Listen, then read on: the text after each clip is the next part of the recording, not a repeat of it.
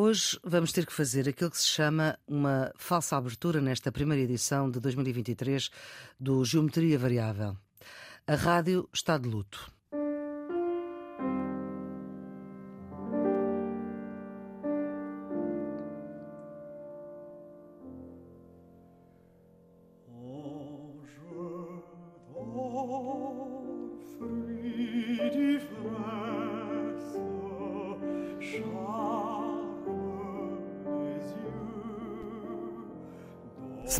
Semanalmente a esta hora, sem falhar nas épocas festivas, claro, eu e o António Macedo cruzamos as nossas paixões musicais aqui na Antena 1. Boas festas. Feliz Ano Novo. Esta voz e este sorriso na voz que os ouvintes mais antigos da rádio se habituaram a ouvir na Antena 2, mas também na Antena 1, aqui na abertura do primeiro Paixões Cruzadas, o indicativo do programa, onde ele deixava as histórias da grande música cruzadas com as histórias e as músicas de outro António, António Macedo. Foram 40 anos de rádio, 40 anos a contar as histórias da música e ficamos aqui com os seus votos de boas festas e de festas felizes para este ano que era de 2016 e agora para este de 2023.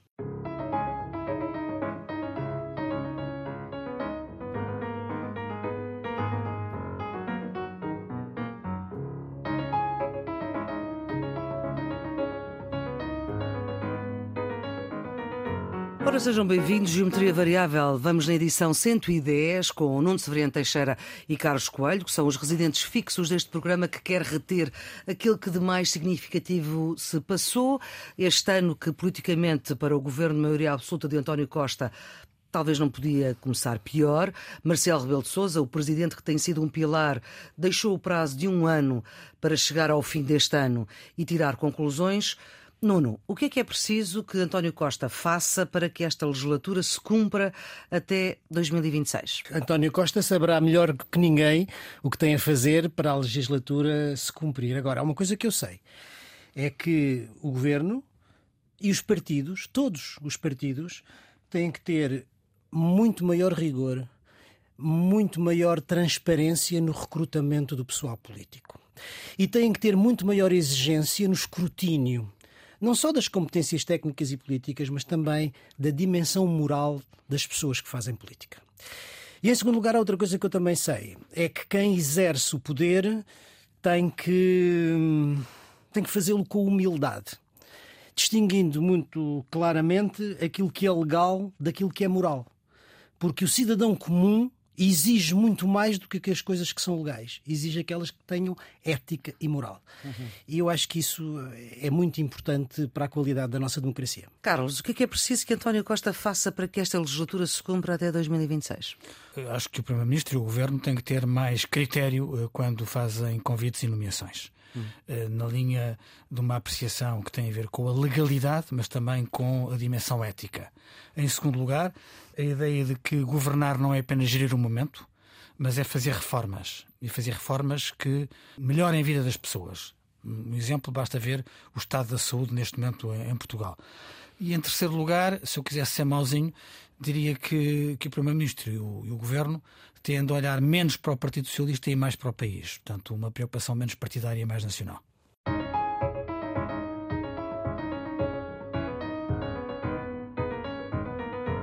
Até setembro, nem o Chega nem a Iniciativa Liberal vão poder apresentar mais moções de censura a este governo, apesar de ser inconsequente, porque nunca será desta forma que um governo de maioria absoluta cairá. Esta moção de censura, nesta altura, faz sentido porque há desgoverno neste governo. Esta crise, Carlos, é diferente das outras? Todas as crises são diferentes umas das outras. Eh, é evidente que esta moção de censura está condenada ao insucesso, até porque existe Sim. uma maioria absoluta, portanto não há jogo parlamentar possível. Em bom rigor, se nós virmos o mapa das moções de censura desde o início da democracia, só houve uma que foi aprovada, foi a moção do PRD que. E que deu a maioria absoluta depois a Cavaco Silva. o governo minoritário de Cavaco Silva uhum. e que lhe deu uma maioria absoluta. Uhum. Portanto, a, a reação e popular. E só houve um governo que não teve nenhuma moção de censura que foi o primeiro governo de António Guterres. E, portanto, não há nenhuma surpresa relativamente à apresentação da moção de censura pela iniciativa liberal. Eu não quero ser mauzinho, mas de certa forma está ligada à circunstância de eles estarem num conflito interno e, portanto, terem que marcar a agenda. Como a Flor recordou bem nesta sessão legislativa, quer Chega, quer Iniciativa Liberal já esgotaram a possibilidade de apresentar moções de censura, mas a consequência vai ser, vai ser nula. No momento em que estamos a gravar o programa ainda não se votou a moção de censura, Sim, eh, mas... mas, mas ela está condenada ao insucesso. E sob esse ponto de vista, quer dizer que acho bem que Luís Montenegro tenha Ir pela abstenção. Ir pela abstenção. Acho uhum. que o PSD, como grande partido nacional e como partido que lidera a oposição. Também não, era estranho que achasse mal, fazendo parte da direção. Não tem de ir a reboque hum. dos pequenos partidos. E se o PSD achava que esta era a altura para fazer uhum. cair o governo, embora, dados os dados do jogo, nunca isso iria nunca acontecer, isso iria acontecer forma. mas se o PSD estava convencido disso, devia ser o PSD a apresentar a moção de censura e de facto não, não, não apresentou. Dito isto, o que é que eu acho que marca a diferença desta crise relativamente a crises anteriores. É a sensação popular de total falta de ética que o Nuno uh, sublinhava uh, há pouco. Repare, não é apenas a dimensão da indemnização da Alexandra Reis. Né? Hum. Meio milhão de euros de indemnização depois de estar poucos meses no Conselho de Administração da TAP, quando há tantas famílias portuguesas com dificuldades, soa a uma escandaleira. Depois, quando se soube que ela tinha pedido um milhão e meio. Portanto, a indemnização, que já de si é um escândalo, é um terço daquilo que ela tinha pedido inicialmente, o que eh, é somar o despaltério ao escândalo. Depois, a circunstância da TAP estar a beneficiar de financiamento público. Isto é, aquele dinheiro não é dinheiro de um patrão privado, não é uma empresa sujeita apenas ao, ao crivo dos seus acionistas. É uma empresa que tem, neste momento, se as minhas contas não estão erradas, uma injeção de dinheiros públicos que ultrapassa os 4 mil milhões de, de euros. Os 4 mil milhões de euros.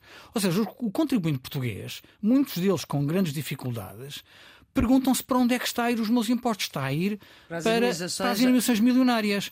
E, portanto, eu acho que isto criou. Portanto, sob o ponto de vista político, é aquilo que o Nuno dizia. É a ideia de que no recrutamento pessoal político não há um grau de exigência tão alto quanto aquilo que devia haver.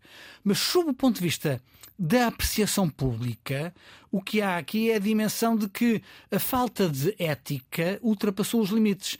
E se somarmos isto a todos os outros escândalos de familiares do governo, de subsídios, que têm sido notícia nos últimos tempos, mesmo depois desta remodelação, isto dá a ideia de que a impunidade está a lastrar. Eu acho que isso é terrível para o Partido Socialista, mas acho que é sobretudo catastrófico para as instituições, porque a ideia de que as instituições não se dão ao respeito e de que eh, não merecem a confiança está a lastrar e está a dar espaço aos partidos mais radicais. Não, não. Sobretudo num governo de maioria absoluta em que era suposto este tipo de, de, questões não se colocar. Duas notas. A primeira sobre a questão da moção de, da moção de censura. A moção de censura não tem história é levantada pela iniciativa liberal, provavelmente pelas razões que já foram aqui citadas pelo Carlos, porque há uma luta interna, mas também porque há uma luta pela liderança da direita, quem lidera eh, a oposição parlamentar na direita.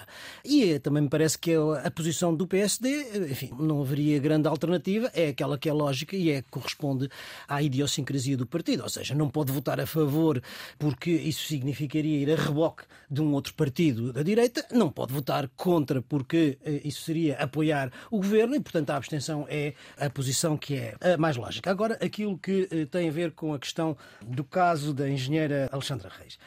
Quer dizer, isto levanta aqui um conjunto de questões que são, por um lado, de natureza eh, técnico-jurídica e outras que são de natureza ético-política. Aquelas que são de caráter técnico-jurídico, sobre essas nós não temos ainda o esclarecimento que deveríamos todos ter e que provavelmente os inquéritos da, da Inspeção-Geral de Finanças, uhum. do Ministério Público e até, digamos, da, da CMVM poderão eventualmente esclarecer. Mas tem a ver com uma série de questões que nós não temos, não temos informação. Quer dizer, aplica-se ou não se aplica o Estatuto do Gestor Público? Como é que é definido o salário? Nós sabemos que o salário está fora daquilo que era aquele critério geral de que não pode exceder o montante e líquido do Primeiro-Ministro, mas eh, isso não quer dizer nada, porque há, há, que haver um critério e a Comissão de Vencimentos, com certeza, tem uma maneira de definir o critério. De, São regras de, privadas com dos, dinheiros públicos.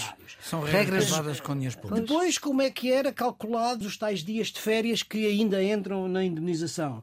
Depois, há uma outra questão que também não ficou esclarecida, que é a indemnização é devida, mas o Estado tem que ser ressarcido se num prazo X, a pessoa entra numa outra empresa pública. Entrou na nave, foi ou não foi ressarcido, digamos, o restante da, da, agora da, que saiba, da não. E depois também outra coisa que nós não sabemos é, eh, em boa verdade, porque já houve eh, informações contraditórias, qual foi a forma da cessação do contrato. É uma renúncia? É por acordo? É por despedimento? Tem justa causa? Não tem justa causa? Portanto, Sim, são porque, questões. o comunicado da TAP dá a ideia de que é a administradora que quer sair, mas já se sabe que ela foi forçada a sair. Foi forçada a sair. E porquê? Portanto, há todo aqui um que a TAP conjunto. também mentiu, no, de, Exatamente. Não, não corresponde à verdade. Agora, isto são aquelas questões de natureza técnica jurídica que naturalmente os inquéritos vão esclarecer e que depois virão, e que virão público. Agora, advogados- aquilo que interessa à opinião pública, como é que uma empresa pública, intervencionada, que já recebeu dos contribuintes 3 milhões e 200 mil euros, que está a fazer uma reestruturação e a despedir pessoas, que está a reduzir os salários dos em seus trabalhadores 25%. em 25%. Como é que tem capacidade? Enfim, já não falamos nas outras questões que já vieram a lume da forma de gestão da TAP. Quem tem capacidade para dar este tipo de indemnizações. E, sobretudo, num momento de crise, de dificuldade, em que muitas famílias e muitas pessoas estão a atravessar dificuldades, isto, enfim, choca do ponto de vista, do ponto de vista moral, não é? Depois, eh, eh, há as questões de natureza política. É, quer dizer, como é que isto acontece e o Estado não tem conhecimento. Certo. Mas é preciso dizer que as empresas públicas têm nas suas Assembleias Gerais um representante do acionista Estado que é eh, alguém da Direção-Geral do Tesouro. Portanto, a Direção-Geral do Tesouro sabe, com certeza, o que é que se passa no relatório e contas destas empresas. Essa informação no interior do Ministério das Finanças provavelmente deveria, ter ter, circulado. deveria ter circulado. Portanto, não só é a questão. Mas nem o atual, eh, nem Fernando Medina diz que não sabia e o anterior também, o João Leão também diz que não sabia. Pronto, agora isto toca. Mas eh, o problema é que há muita gente a não saber e deviam saber. Claro, portanto, há essas questões todas de natureza técnica ou jurídica e depois há estas questões procedimentais, como é que as tutelas não têm a informação sobre o que se passa nas empresas públicas que elas próprias tutelam. Portanto, tudo isto são questões que devem ser, com certeza, esclarecidas. Agora, eu acho que a questão central é a questão ético-política da contradição entre a forma como tudo isto se passa e a, a situação de grande dificuldade que as famílias e as pessoas estão a passar. É isso que eticamente choca. Não é verdade? E é isso que eticamente torna esta questão, do ponto de vista da opinião pública e do ponto de vista da sociedade portuguesa, mais grave do que aquilo que aconteceu em outras circunstâncias, que precisa de ser, eh, precisa de ser esclarecido e precisa de ser corrigido. E compreende-se estas opções da, da remodelação que António Costa fez? Não perder tempo com quem viesse de fora para que não estivesse fora dos, dos dossiês? As é escolhas dos membros do governo são as escolhas do Primeiro-Ministro e, portanto, eh, ele é o responsável pelo, pelo Executivo e é sobre a cabeça dele, em última circunstância, que recai, cai as consequências das boas ou das más escolhas. Foi o que o Presidente da República Foi o que o Presidente da República Exatamente. recordou agora. Recordou, se ele não soubesse, Em- o embora- Presidente da embora- República, e deu-lhe um ano, É, deu-lhe um prazo. com um registro mais crítico, eu acho que já com o discurso de ano novo, o Presidente Sim. Marcelo Rebelo de Sousa endureceu o discurso relativamente ao governo e eu acho que, sob o ponto de vista político, é interessante esta mudança de registro do Presidente da República. Portanto, se nós tivéssemos que analisar os comportamentos institucionais como eh, se fossem comportamentos pessoais, eu diria que o Presidente da República se fartou de um conjunto de, de situações e, portanto, está a registrar. Está com a rédea mais curta, Está não a é? registrar alguma falta de paciência. Mas quer ver, eu não acho brilhante as escolhas. Portanto, João Galamba, João Galamba é uma escolha controversa, a nova Ministra da Habitação. Marina Gonçalves. eh, Que tem um currículo técnico perfeitamente ajustado, não tem peso político. António Costa, na sua liberdade, decidiu, em vez de fazer uma remodelação mais significativa, nomear apenas dois ministros e estes secretários de Estado. E a verdade é que, em pelo menos dois deles, já há problemas natureza jurídica. Vamos a ver o que é que dá o processo do lítio relativamente a Galamba. Portanto, podemos Do ter. lítio e do hidrogênio verde. Podemos ter um ministro eh, Arguído. arguído E aí vai ter que deixar de ser ministro, vai- porque aconteceu de isso ministro com Miguel e- Alves, e que- que assim que foi arguído teve que deixar o governo. Os calendários do Ministério Público não são calendários de natureza política, eh, são calendários de natureza jurídica eh, e depende do andamento dos processos. E também depende do estado da investigação, relativamente à qual eu não sei nada, para ser muito sincero. Agora, o que eu quero dizer é que não é impossível que amanhã rebente mais um escândalo com estes que acabaram de entrar agora. Portanto, ou seja, a ideia de que houve falta de escrutínio ou falta de cuidado no recrutamento do pessoal político continua em cima da mesa.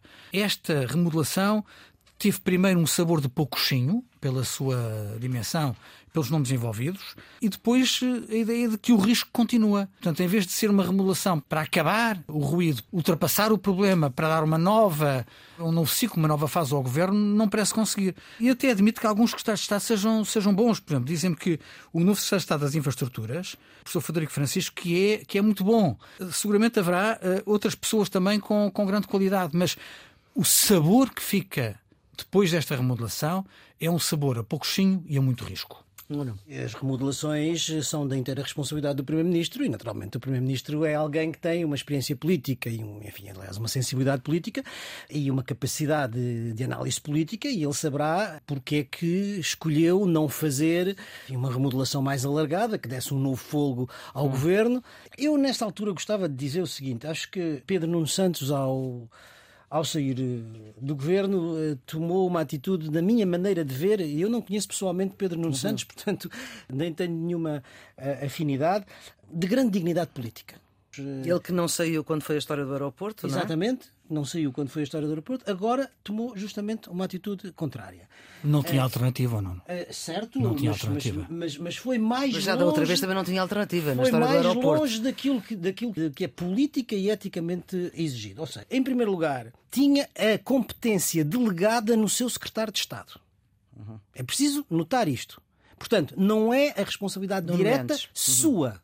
Mas apesar disso, ele não provocou a queda do seu secretário de Estado, foi ele que tomou a iniciativa de, de o fazer, assume a responsabilidade política e demite-se não só do governo, mas do secretariado do PS a que não era obrigado. Sim. E eu acho que isto, do ponto de vista ético e do ponto de vista político, é uma atitude de grande dignidade. Não é para ficar mais livre para outros voos? Não, é evidentemente que há aqui um cálculo político. Uh há aqui um cálculo político que é indesmentível. Com, com, certeza, mas isso é absolutamente legítimo. Isso não retira nada à, à nobreza da atitude. Não, isso não, não me parece.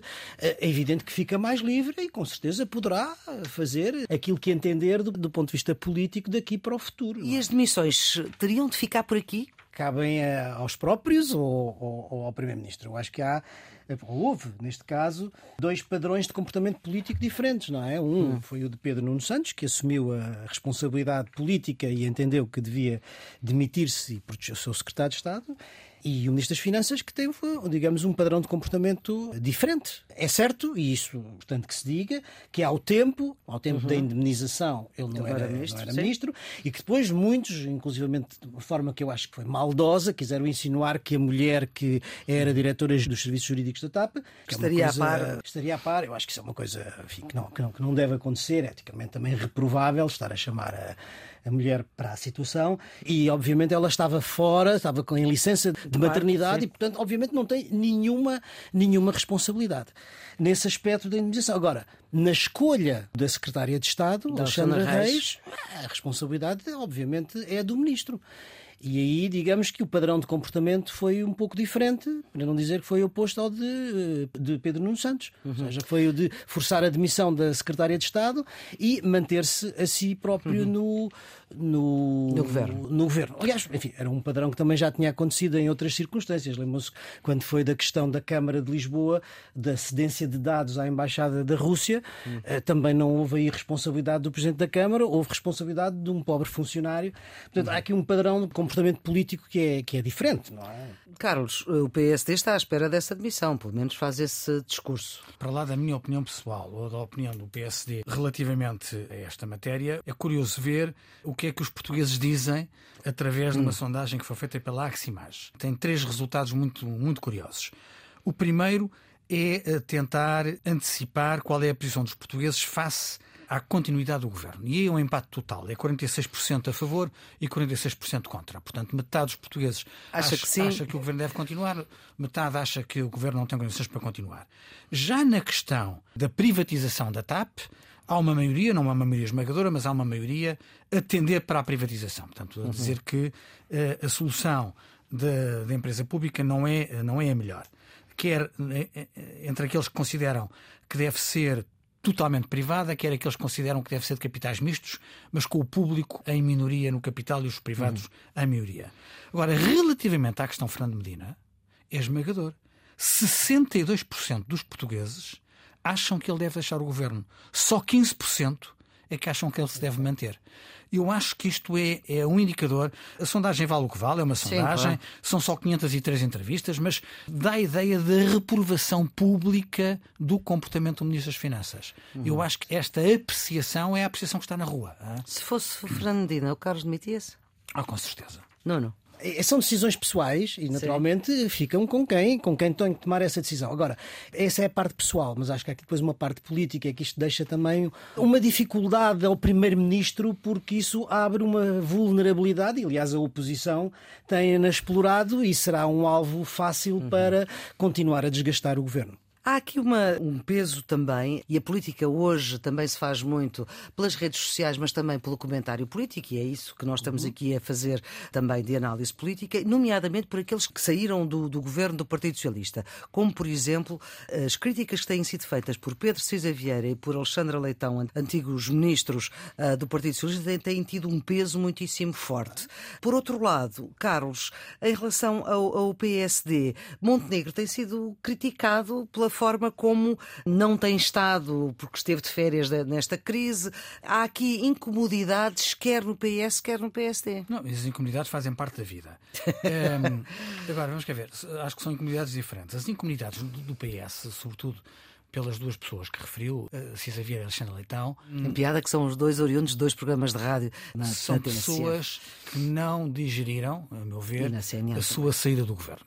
Não estavam à espera de ser dispensados e, portanto, nas críticas que fazem, é indisfarçável um mal-estar relativamente ao Primeiro-Ministro António Costa porque não estavam à espera de ser dispensados. E, portanto, há uhum. aqui um registro de incomodidade que é perfeitamente legítimo, que permite a quem comenta, neste caso a nós, olhar para as críticas não apenas pelo seu valor facial, mas também pela sua motivação. Eu acho que isso reduz um pouco a autoridade da crítica, uhum. sobretudo quando ela é sistemática. Alexandre Leitão está sempre a fazer críticas na prática ao Primeiro-Ministro e à sua liderança. Uhum. Eu lembro que foi ela que relançou o caso Miguel Alves, por exemplo. Pá, no caso de Luís Montenegro, eu acho que, por um lado, dizemos que não queremos a excessiva fulanização da luta política, quer dizer, que o protagonista não é apenas o, o líder. Uhum. Um, durante a semana entre o Natal e o Ano Novo, houve intervenções de, sobre o caso de Joaquim Miranda Sarmento, que é a líder parlamentar, de Hugo Soares, que é secretário-geral, de Miguel Pinto Luz, que é vice-presidente do partido, de Paulo Rangel, que é vice-presidente do partido,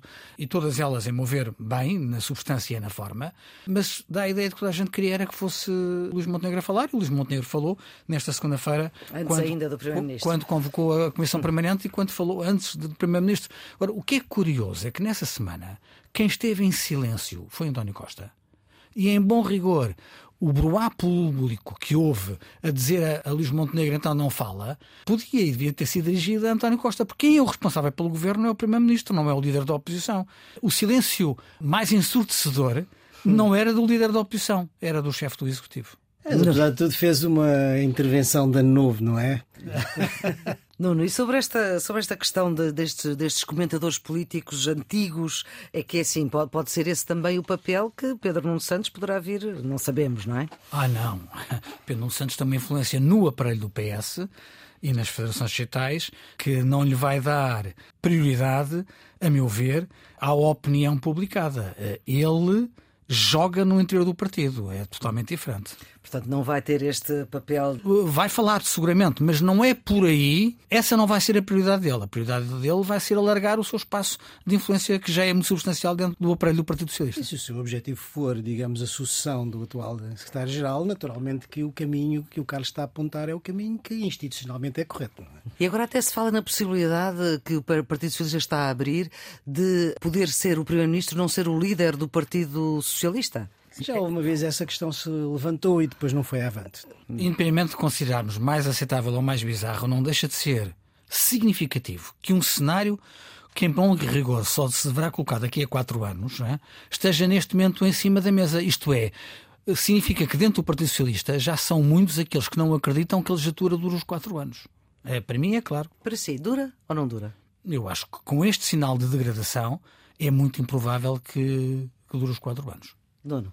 Eu gostava que a estabilidade política, que é um valor importante, eh, se verificasse e que a legislatura durasse até ao final, eh, ao final do mandato, mas prognósticos, como diz o outro, só no fim do jogo. Mas não tenho a certeza De? de que vai até 2026. Ninguém tem certeza de nada É nesta verdade, vida. claro que sim. Infelizmente.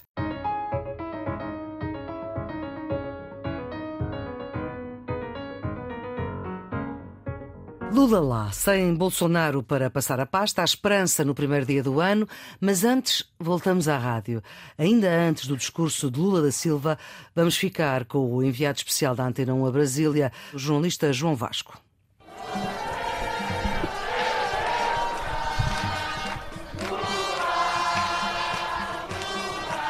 Se pensa que estamos num estádio, engana-se. Se pensa que viemos a uma escola de samba, também se engana, porque estamos tão somente no restaurante da Tia Zélia, em Brasília. Hoje nós tivemos feijoada, galinha caipira e pernil. Bem, eu provei a feijoada, estava muito boa. Oh, maravilhosa. Não é porque eu que faço, não, mas é fantástico. Se me perdoa por lhe ter feito crescer água na boca, perdoe-me mais esta maldade. Qual a comida de que Lula da Silva mais gosta? Ele gosta de comer bife acebolado, arroz, feijão, purê de batata e um ovo frito. Bem, bem molinho, bifinho bem suculento, com a cebolinha. Comidinha simples. Se ainda não mudou de estação, fica a saber que nesta festa me cruzei com gente de todos os lugares do Brasil. Sou baiana, sou indígena Pataxó, sou Maria Flor Guerreira, engravidadora de sonhos, plantadora de árvores e agiota do amor. Cheguei dia 21 de dezembro para a posse do Lula, para a posse do povo brasileiro. Aqui também se vêem pessoas com a camisola do Brasil vestida, apesar da indumentária estar por estes dias associada aos apoiantes de Bolsonaro. Eles que se apropriaram do que não devia ter se apropriado. Isso é coisa de todo mundo, não é coisa deles só. Digo-lhe ainda que por estes lados há quem trate Lula por pai. Papai já tá vindo com tudo. E eu tô na expectativa de estar lá dia primeiro aguardando ele. Neste restaurante ao ar livre, sente-se alegria e esperança em cada olhar, em cada frase. E há uma ideia-chave que todos transmitem. Estamos de volta. O povo está de volta no poder. Reportagem de João Vasco em Brasília, ainda antes do discurso de Lula da Silva, pela terceira vez presidente. Onde houver o discurso do ódio, nós respondemos com amor, disse Lula da Silva. E agora, onde é que esta esperança toda e esta posse do povo brasileiro, como ouvimos aqui, nestas palavras de uma engravidadora de sonhos, uma plantadora de árvores e uma agiota do amor, agora onde é, onde é que esta esperança toda vai. Será que vai esbarrar no novo mensalão? ou no novo Lava Jato? Nono. Bem, esperamos que não, não é? A herança que Lula recebe é uma herança muito pesada. Cerca de 700 mil mortos numa gestão desastrosa da Covid, é uma, uma herança de ataque ao ambiente com uma desflorestação da Amazónia que atinge aquilo que é a dimensão de um território como a Bélgica, como a Holanda. Uhum e um ataque sistemático e constante à Estado-Direita. E, portanto, quer dizer, só pode melhorar. Pois. Desse ponto de vista, digamos, goste-se ou não de Lula, Lula era a única alternativa possível para o Brasil. Alternativa para o ambiente, alternativa para a reconstrução do país e alternativa para a democracia. Sobretudo para a democracia. Isso abre esperança, não é? O Fernando Henrique Cardoso, ex-presidente, uhum. e que muitas vezes criticou o Lula, disse uma vez uma coisa dele que eu acho que o define muitíssimo bem. O Fernando Henrique Cardoso diz que o Lula é basicamente um sindicalista. E o sindicalista sabe que para os trabalhadores terem sucesso é preciso que o proprietário também tenha sucesso. Ou seja, o Lula uhum. é um homem de esquerda, é um homem é, sensível às questões sociais, à pobreza, à exclusão, etc, etc. Mas o Lula não é um marxista, não é um comunista. O Lula é um pragmático. E eu acho que essa ideia de Lula pragmático ficou patente, ficou clara já no seu, no seu discurso de posse. Um discurso em que ele diz que, no fundo, este governo não é um governo do PT, isto é um governo com uma frente muito ampla e que nós sabemos que vai, obviamente, desde o PT, que é o seu próprio partido, claro. até à direita conservadora. E um vice-presidente como Gerardo Alckmin é o símbolo dessa grande abertura, dessa grande coligação, se quiserem. Depois, é um governo também com preocupações de inclusividade, não é?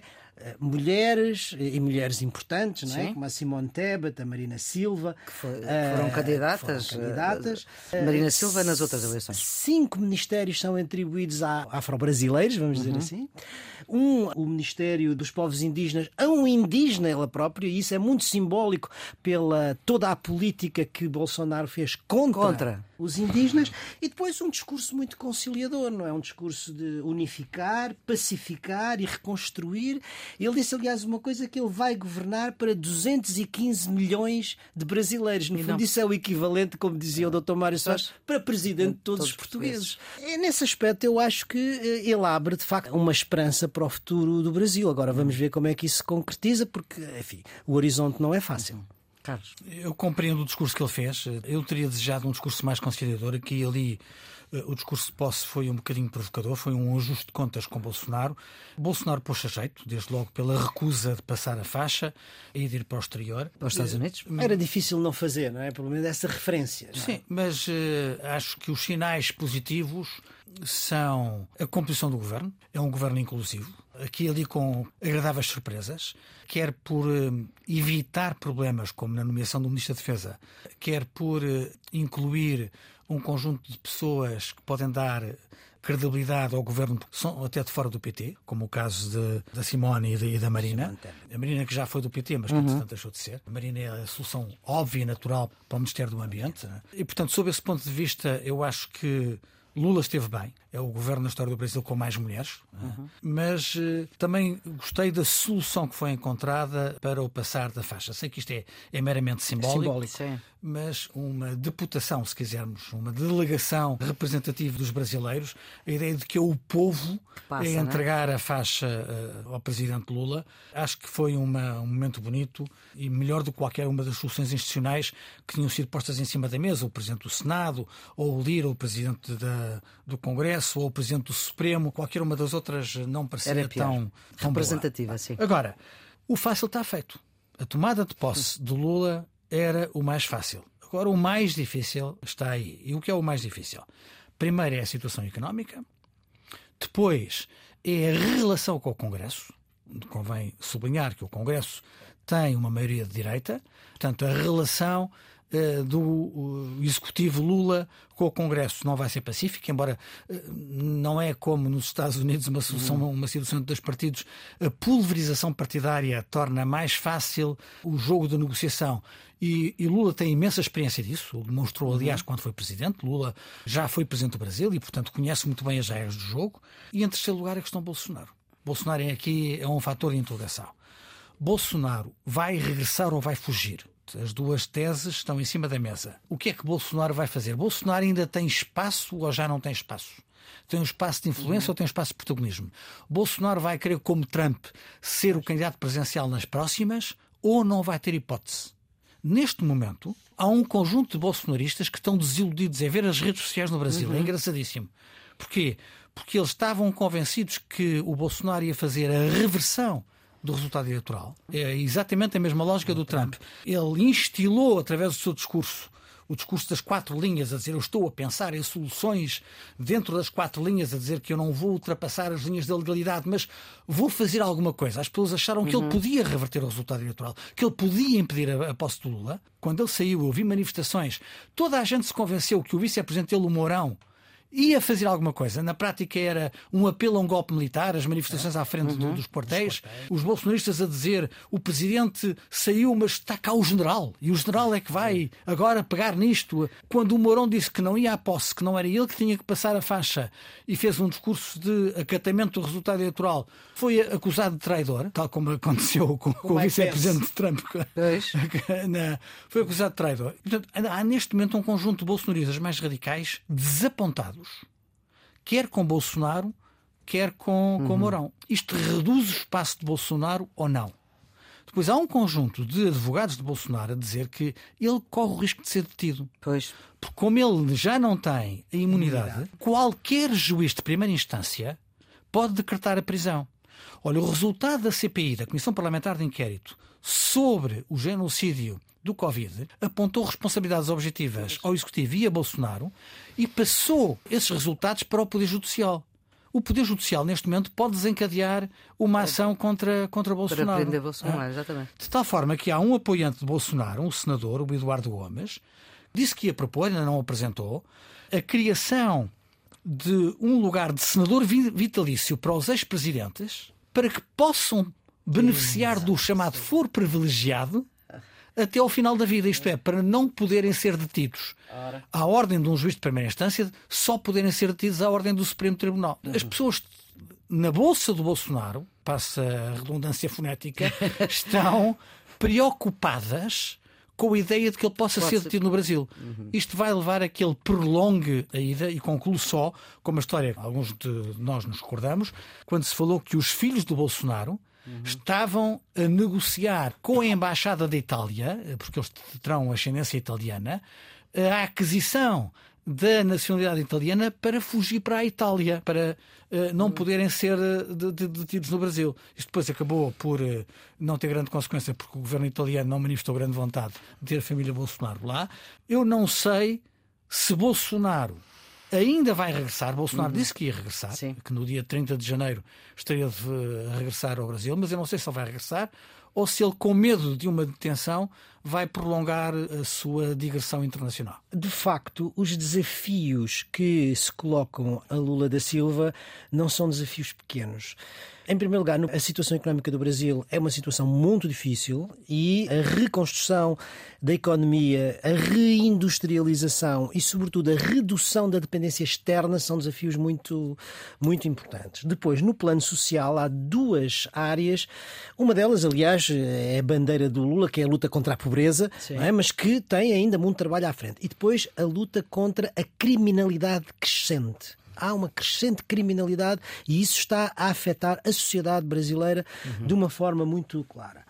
Depois, no plano internacional, vai ser interessante. Aliás, ele foi convidado por Marcelo Belzosa para vir a Portugal e por Putin para ir à Rússia. Sim, Putin para ir à Rússia, mas ele já definiu quais são as suas prioridades. Exatamente. E isso é muito interessante. Ele disse que o Brasil está de volta, tal como, tal como Biden disse que a América estava de volta, ou seja, contra o isolacionismo e o isolamento do tempo de Bolsonaro, uhum. mas ele definiu com clareza e isto é muito simbólico, quais são as suas primeiras viagens diplomáticas. E onde é que ele vai? Vai aos Estados Unidos, vai à China e vai à Argentina, que é o seu vizinho mais próximo. Portanto, as duas grandes potências e o seu grande vizinho, vizinho. Na, América, na América Latina. E, portanto, vai estar de regresso às organizações internacionais e, uma coisa muito importante, à agenda do clima porque isso para o Brasil é fundamental no caso da Amazónia. Estou de acordo com o Carlos quando o Carlos diz que o maior desafio é o da política interna. Porquê? Porque ele, em primeiro lugar, tem equilíbrios muito difíceis a fazer no interior do seu próprio governo, que reúne fações que vão desde o PT até à direita clássica, moderada, mas sobretudo a relação com o Congresso, onde bolsonaristas têm uma maioria reforçada. E depois há esta questão, claro, de Bolsonaro. Sabemos que há bolsonaristas, não é verdade? Agora não sabemos se vai continuar a haver bolsonarismo sem o Bolsonaro. Bolsonaro. E portanto, essa é uma grande incógnita que ainda temos.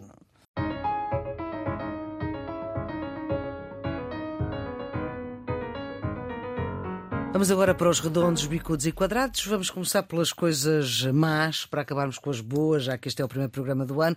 Os seus bicudos, Carlos. Declarações do Primeiro-Ministro polaco sobre a pena de morte. Ele declarou que concorda com a pena de morte para crimes mais graves.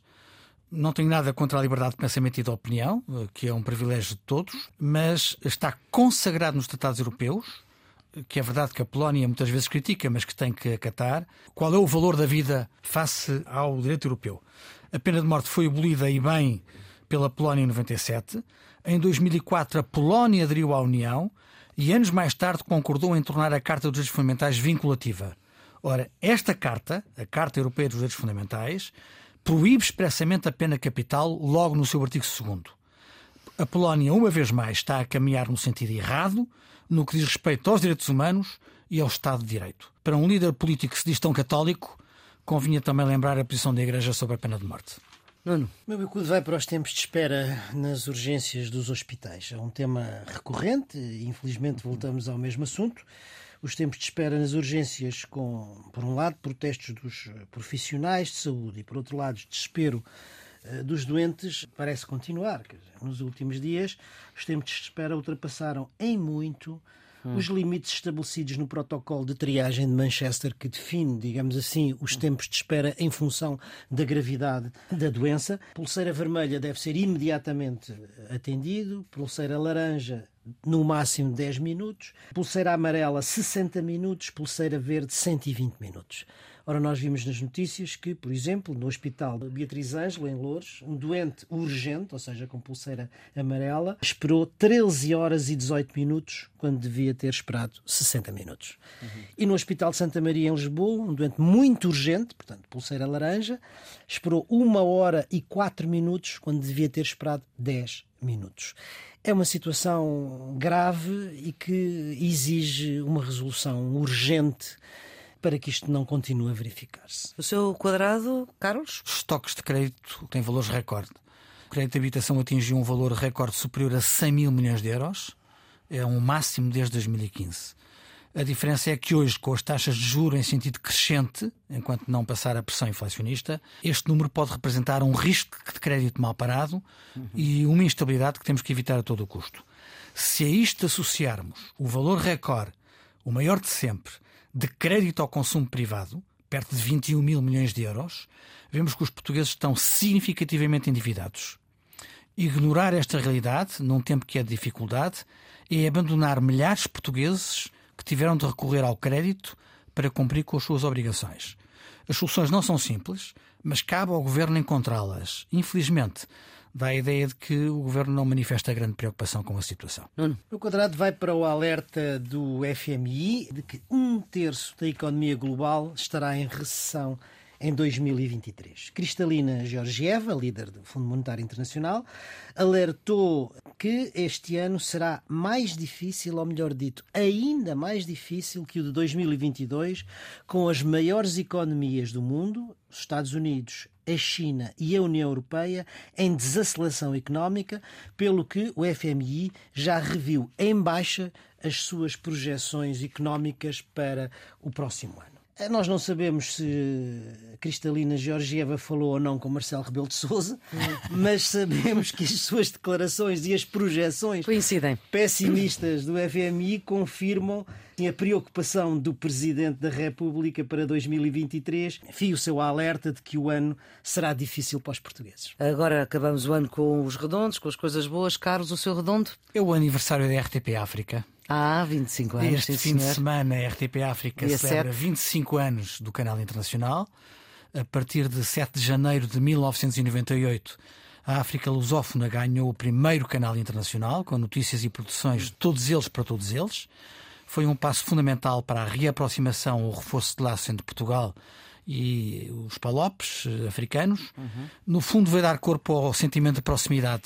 Foi um marco importante na história do grupo RTP e das relações entre Portugal e a lusofonia africana. O meu redondo vai para a legislação sobre a proteção da dignidade do trabalho em Portugal. Sim, a agenda do trabalho digno. Exatamente. Ficou um bocado ofuscado pelos debates de urgência e pelas moções de censura ao governo, mas o Parlamento esteve esta semana a desenvolver um trabalho importante no âmbito da agenda para o trabalho digno na Comissão de Trabalho, Segurança Social e Inclusão. Eh, já tinha sido aprovado na generalidade, mas está agora a ser trabalhado na especialidade e entre as normas já aprovadas está a redução do limite máximo das renovações dos contratos temporários, o reforço dos direitos dos trabalhadores temporários, o alargamento da licença parental exclusiva do pai e a garantia de dispensa de trabalho nos casos de adoção. São medidas que não têm um enorme impacto mediático, mas são medidas muito importantes do ponto de vista social para mitigar a precariedade do trabalho e, ao mesmo tempo, para apoiar os mais desfavorecidos num tempo em que as pessoas e as famílias estão a atravessar uh, períodos difíceis. E vamos para as pistas de fim de semana. Carlos, a sua? Um livro uh, chamado Salazar e Educação no Estado Novo. É um livro do professor Eduardo Marçal Grilo. Recorda que as preocupações de Salazar relativamente à educação nunca tinham grande ambição. Ele chegou a dizer que basta ler, escrever e contar. Sim. Faz um, uma análise da evolução das políticas educativas com os diferentes ministros. Tem um prefácio de Marcelo Rebelo de Sousa, em que ele, para lá de recordar que a educação foi um dos flagrantes fatores de retardamento nacional entre os anos 30 e 60, faz eh, um elogio perfeitamente justo à inteligência, eh, ao trabalho e à capacidade do professor Marcelo Grilo, que em democracia viria a ser Ministro da Educação. De António Guterres. Nuno, fim de semana. A sugestão desta semana vai para a escultura e para uma exposição que marca dois anos da morte do escultor João Cutileiro. É uma exposição que se chama Às vezes ponho-me a olhar para uma pedra. E está a patente até o 31 de março no Museu de Arte Antiga, organizada entre o Centro de Arte João Cotileiro e a Fundação Carmona Costa, com curadoria de Filipe Oliveira. São peças de Teresa Segurado Pavão e João Cotileiro, em homenagem à memória do grande escultor. Eu faço aqui a minha declaração de interesses, sou um grande admirador e fui amigo do João Cotileiro, mas acho que sinceramente esta é uma exposição que vale a pena. É assim o ponto final nesta edição do Geometria Variável para a Antena 1, RDP Internacional e podcast uh, para a eternidade com Nuno Ferreira Teixeira e Carlos Coelho, são os residentes fixos deste programa de análise do que de mais importante queremos reter da semana que passou. A produção é de Ana Fernandes, os cuidados de gravação de João Carrasco, a edição de Maria Flor Pedroso. Esta equipa conta voltar para a semana e esta semana uh, o Geometria vai despedir-se com uma homenagem a António Cartacho e com a sugestão que deixou para o início do ano uh, no programa Paixões Cruzadas, de que falámos no início desta emissão, que fazia este programa com António Macedo. Há mais António Cartachos para ouvir no arquivo da rádio. Ele que começou a trabalhar nos anos 60 na BBC em Londres, chegou em 76 aqui à RDP, durante 20 anos foi professor de literatura da Faculdade de Letras, foi prémio Gazeta do Clube dos Jornalistas em 87 e prémio Igrejas Caeiro em 2016. Procure António Cartacho no RTP Arquivo e no RTP Play, um mestre, um encanto e um espanto. António Cartacho. O disco que eu seleciono como o clássico, o Requiem de Mozart. Ora, o Requiem de Mozart, existem centenas de gravações desta obra-prima de Mozart. Esta que apresento não a defino como simplesmente mais uma, antes uma das melhores das edições dos últimos anos do Requiem de Mozart. Orquestra e Coro de Câmara da Ópera de Novosibirsk, Requiem de Mozart, Requiem por 2014.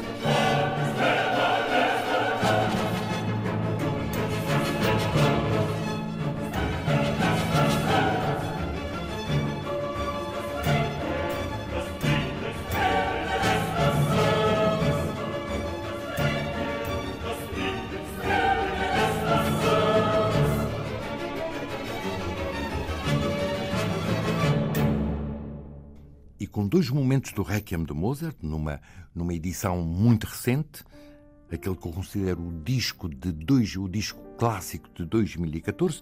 Por aqui termino as minhas paixões deste 2014. A todos, boas festas e até para o ano.